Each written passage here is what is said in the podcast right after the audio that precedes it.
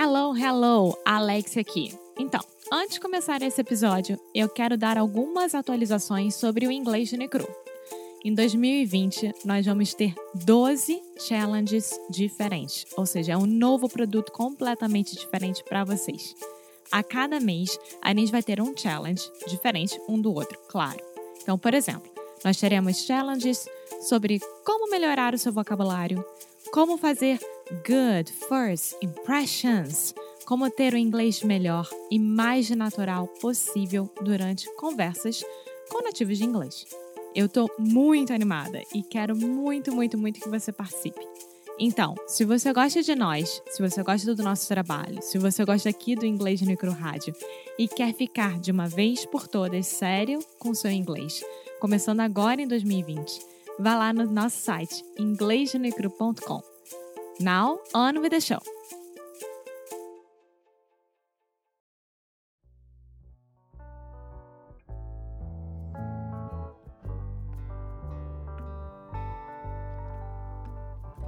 Se você tá com um tempinho livre e tá afim de investir em você e no seu inglês, vá lá no Cambly.com ou no aplicativo do Cambly, coloca o nosso código em minutos grátis, nosso código é Inglês no Necropodcast, e você vai poder aproveitar uma aula de graça. Gente, assim, eu falo aqui sobre isso todos os dias, né? No ouvidinho de vocês. Então, realmente vale a pena. Todo mundo que fez, manda mensagem falando: Alex, é muito obrigada, valeu muito a pena.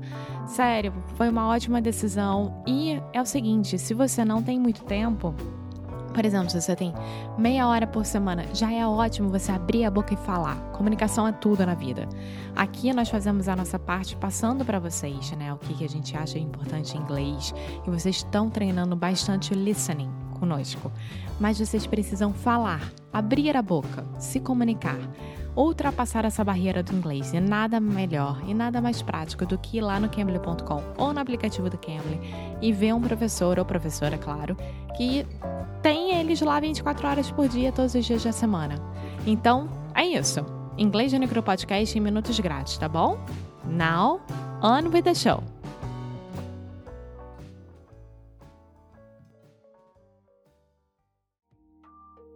Hey, good morning, everyone. How are you? How are you, Alexia?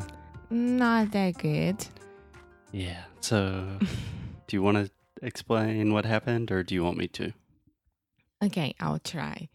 We went to Festa de Alandral. It's a big party here this weekend. And then I was eating hot dog in the middle of the eating. I would say while I was eating the hot dog, While I was eating hot dog, the hot dog, the hot dog, I beaten. I bit my tongue. I bit my tongue, but it's not like, oh my god, I bit my tongue. No, it's really hurting, and I am taking some medicine as well. It's not a good thing. Yeah, you guys should have seen Alexia devouring that hot dog. And really, it is a pretty nasty bite out of your tongue. yeah, so I am talking like this today, and maybe for the next episodes, but I am okay. I'm fine. Yeah. So, because Alexia is suffering a little bit, it is a great opportunity for me to teach, for me to talk, for me to do what I love doing most. So, Alexia, are you ready for a real live English class? yes. so, normally, English no Rádio is just kind of an informal conversation. And this episode will still be very informal. I'm sure we will make a lot of stupid jokes, but it will be a little bit more of a real class. Are you ready? Yeah. Okay, so today we're talking about the T sound. The T sound. Is it the silent T? Ooh, so Alexia's good. So Alexia has already, obviously, she studied with me. She studied in sound school. So she knows what a silent T is. But I imagine most of our students do not. Alexia, can you try to think of an example of a word that has the T sound? Um, fountain. Okay. But that's- I, but it's a silent T, but I am making the sound. Yeah, that is actually what I call a stop T. So most of the time, I would not say fountain. That sounds very like I'm articulating and trying to speak very slowly. I would say fountain. I know, I know. Christmas. Christmas is a totally silent. That's just the T does not exist there. So you are getting ahead of yourself, Alexia. You know too much. You're too good of a student. So let's think about something more simple. The traditional T is what we call the true T in English, or at least that's what I call it, the true T. So this normally occurs at the beginning of words. So, for example, time. Can you say that for me? Time. What about totally? Totally. Yeah. Timid? Huh? Timid? Timid. Yeah. So when we're saying these words like time, tom, tan, we're making a true T sound. So a t, t, t. Do that with me. T. Oh my god. T. It hurts. T. T. It hurts so bad. Okay. But this is the normal T sound that people think about. Most of my students only imagine that there's one T in English, but depending on how you measure it, there are actually four or five different T sounds in English. It's crazy. So, in this episode and probably the next episode, we're going to explain all of them. Okay? Okay. Okay, so let's start with the true T. First, it normally occurs at the beginning of words, just like we said time, tom, timid, etc. So, one thing to realize is that this sound is actually quite different from the traditional T sound in Portuguese. So, if you say todos, né? fala, fala isso, Todos. todos. Yes. Você está falando todos, né? So, in English, to produce the true T sound, we're using the tip of our tongue. That means the little part, and I'm pointing to the part of my tongue, but the very front part of your tongue is touching the top of your mouth. In Portuguese, you actually use what we call the blade of your tongue. So you're not saying todos.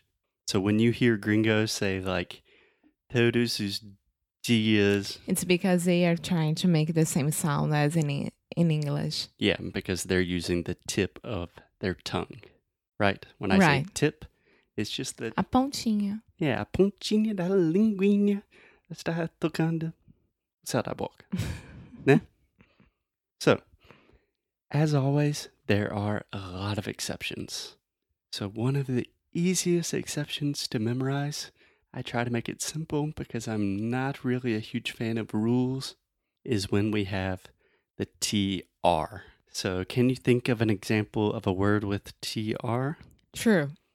True. Okay. And you really want to round your lips and say true. True. Yeah, perfect. So true, that is like a CH sound. Honestly, in English, we should write true with a CH. it would make a lot more sense. So another example could be Tree. tree. Exactly. So you're saying ch, ch, ch, just like Tiago. So you're not saying tri, tri, you're saying tree. Tree. Yeah. So it is totally not a T when we have a TR. That is something we discuss extensively in sound school. The TR is totally separate from the T. Okay? And apart from the beginning of the words, when you normally see the true T, you also see it in the middle of words when there is a stress. So I know that sounds a little complicated, but it almost always happens naturally. So, for example, think about uh, we just started the month of September. exactly September. So that is a true T. Sept. I'm really aspirating, which means I'm breathing air out of my mouth and going t, making that pop sound. September, October, t, t. I'm, I'm thinking about the months of the years. A month. Mo- no. Month TH. is a TH, which is a whole nother thing. We have a lot of episodes on that that we just released this week. So, normally the true T occurs at the beginning of words, but sometimes it occurs in the middle of words when we have stress. Are we cool with that? Yeah. Okay, so the crazy thing is the true T, the traditional T that most people think about when we're thinking about a T, is probably the least common T sound in English. We really don't use it that much in normal conversation. The second T sound I want to talk about is the flap T. Do you know what that is, Alexia? I don't know if I know. Maybe I know, but I don't know that I know. What do you mean?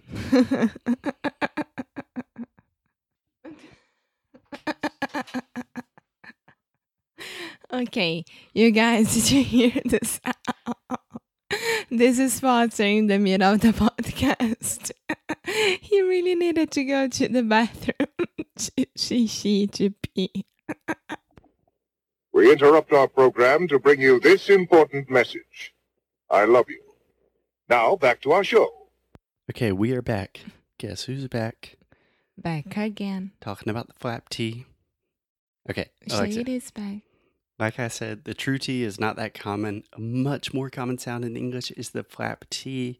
Alexia was very ambiguous if she knows what that means or what that doesn't mean. So, the flap T, you really do not want to think about it as a T sound. Remember, we're talking about sounds, not letters on a written piece of paper, but we're talking about the sounds. So, it's much easier for Brazilians to think about this as an R sound, like an R in the middle of a word. For example, uh, para. Okay. I know a lot of times Brazilians say pra, pra, same thing, but if you say para, puru, piri, Para, para, piri, puru, puru. exactly. So when you're doing that, your tongue is just tup touching the top of your mouth really, really fast, and it's just a quick little tap. Yeah. Para, para, piri, poro, puro. Yeah, so say puru. Puro. Perfect. Perfect. Now, for example, say the word mm, gotta. Huh? Gotta. Yeah, I gotta get going. Huh. exactly. So the flap T occurs a lot with contractions, like I gotta gotta. I got a lot of. Yeah, so this is a difficult sound for when Americans are learning Portuguese or Spanish. They want to think about the R as like an American R, so they say like eu vou para a praia. So I remember my Spanish teacher just remembered the phrase got a lot of butter. got a lot of butter. Exactly. So if you say that really fast, got a lot of butter, Got a lot of butter. that is the flap T. That is much more similar to a Portuguese R, right? Yeah. Okay, so let's practice this with some words. Alexia, I will say a word in Portuguese and I want you to say it in English, okay? Okay. Cidade. City. Exactly. So what did you say? City. Yeah, you did not say city. City. Yeah, if you say, oh, it's a very beautiful city. City would be British. Yeah, I don't even know if that would be British, but for an American speaker and most English speakers, that sounds very strange. City. Yeah. If I talked to one of my friends and I said, Hey, I'm visiting your city today, they would think like, Oh, it's Foster. Is he okay? What's wrong with him? And another example, when I said a beautiful city, Beautiful. mm-hmm. Say that one more time. Beautiful. Beautiful. Exactly. So you're not saying beautiful. Ah, essa é a diferença. Beautiful e beautiful. Beautiful. Exactly. 99.9% of all English speakers will say beautiful. Beautiful. So that is, again, the flap T. Uh, can you say political? Political. Perfect. Perfect. So I'm not saying political, Political. I'm saying political. Exactly. That's what I'm talking about. I didn't know that I know that I you didn't know I didn't know. knew. I I didn't know that I knew what a flap T was. Yeah. Is. Yeah. Was or is, still is, will always be, at least for the near future. So it is a very good thing to realize. Let's try with one more phrase that I know a lot of people struggle with. Can you say the phrase Little Italy? What? Sorry, que? Little Italy. ah, eu entendi. Literally. Or literally. Literally. Good. So Little Italy is a famous Italian neighborhood in New York. And, and a lot of, of other places as well. yeah. So let's just start with the word Italy. Italy. One more time. Italy. Italy. Yeah. So think about your Portuguese R. Italy. Italy. Okay, pretty good. Now say the word little. Little. Yeah, so I'm not saying little Italy. That sounds so strange. I'm saying little Italy. Little Italy. So this is especially difficult because we also have the I sound, which is really hard. Um, we recorded an episode about the difference between the I and the E sounds. I think it's episode number 65. If you want to check that out. I still have a lot of problems with this. Yeah. Yeah. Little Italy. Yeah. Just keep saying that in front of the mirror for hours and hours, and your English will improve drastically. One more example of where we often see the flap T in English is when you have an R before the T. Does that make sense? An R before the T. I don't know. So, for example, yesterday we cleaned our house, right? Mm-hmm. So, before we cleaned our house, our house was very Dirty. exactly. You did not say dirty, dirty. Dirty. Yeah, so much more of a Portuguese R or an American D sound, dirty. Dirty. Yeah. You can also say, fala para mim a palavra festa. Party. Perfect. Party. Yeah, party like it's 1999. I'm not saying party, party. Um, partido político is also party, right? Yes, you can say a political party. Ooh, that's a good phrase. Uh huh. Nice, a good phrase to train political party. Yeah, we need that political party. Oh, that's so good, Alexia. Thank Yeah. you. if you can, Even though I have my tongue beaten, I am doing such a great job. bitten, which is actually a stop T, which we will get into in the next episode. So if you can say the phrases little Italy and political party, you are good to go, my friends. Political party, little Italy. Pretty good. Maybe we need a little bit more work on the I, E sound, but we will get to that. So one more example where we see this is with the R. So party, dirty, and a lot of times in the past, if you think about, hmm, let me think about. the first word I'm thinking about is farted.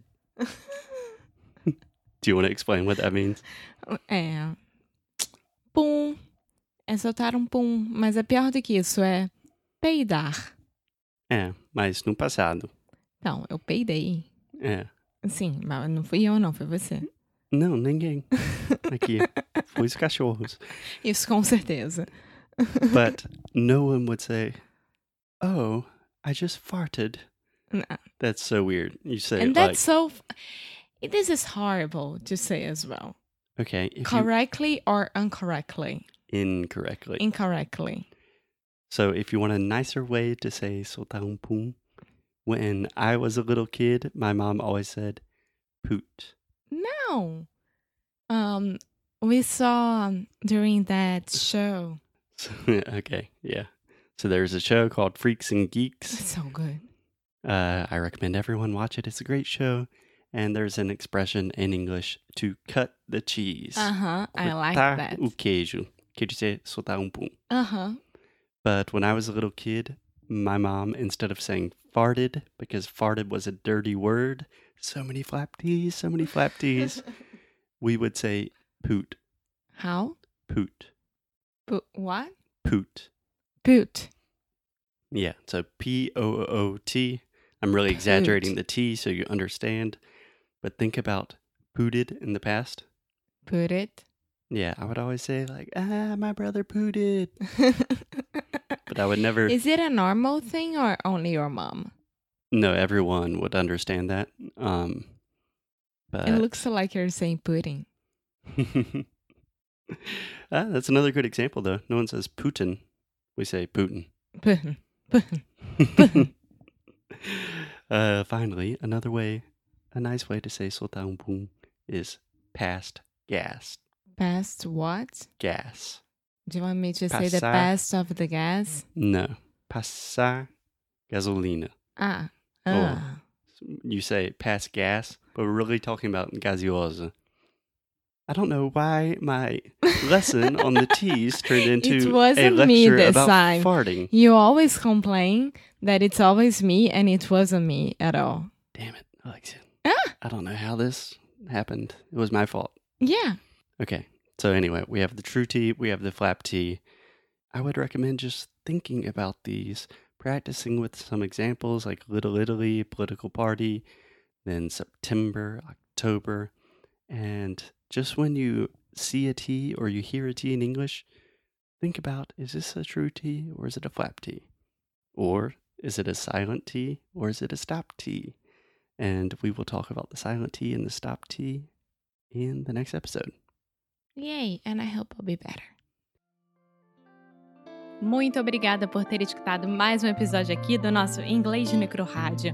Vocês sabem que nós fazemos o possível e impossível para deixar o inglês mais pertinho de vocês, né? E é um prazer imenso que a gente possa estar acompanhando vocês no dia a dia, na rotina e fazer parte da hora do- da cozinha, de faxina, tomar banho, dirigir, o que for. Então, eu queria aqui deixar bem claro que se você entrar lá no nosso site inglesdenecru.com, você vai poder ver um pouco mais do que a gente oferece de produtos, além aqui do nosso podcast querido, que a gente chama de paixão. Então vão lá, vão no nosso site, dê aquela força pra gente. Procurem saber mais o que, que a gente está fazendo. E é aquilo, né, galera? Cada mês nós temos um challenge novo. Então, eu acho que é a hora de aproveitar. Então é isso. Um beijo grande e a gente se vê no próximo episódio. Bye!